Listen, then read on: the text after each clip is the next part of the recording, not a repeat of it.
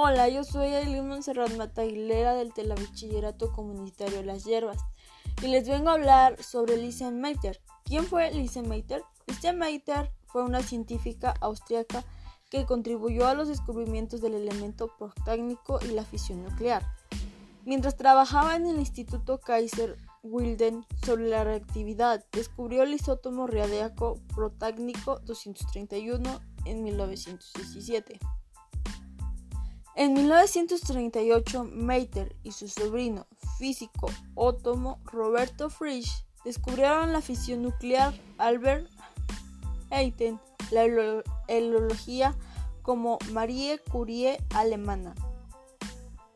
Completando su investigación doctoral en 1905, Meitner se convirtió en la primera mujer de la Universidad de Viena y la segunda en el mundo en obtener un doctorado en física. Pasó la mayor parte de su carrera científica en Berlín, Alemania, donde fue profesora de física y jefa del departamento en el Instituto Kaiser Wilhelm. Fue la primera mujer en convertirse en profesora titular de física en Alemania.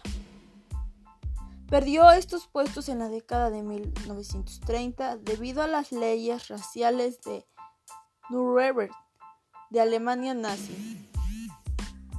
Y en 1938 huyó a ausencia, donde vivió durante muchos años, convirtiéndose finalmente en ciudad sueca. En una carta que escribió en 1945, Leisen Merten se lamentaba. Resulta trágico que incluso personas como Laugo y Otto no comprendieran a qué suerte abandonaba su pasión a su propio país.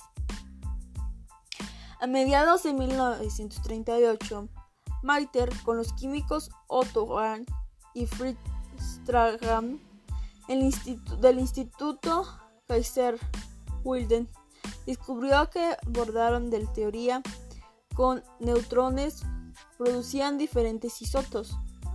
Hahn y Strahan más adelante en el año demostraron que los isótopos de barrio podrían formarse por borbeo en uranio y a finales de diciembre Meitner y Frisch resolvieron el fenómeno de tal proceso de escisión en su informe de la decisión de febrero de Nature en 1930.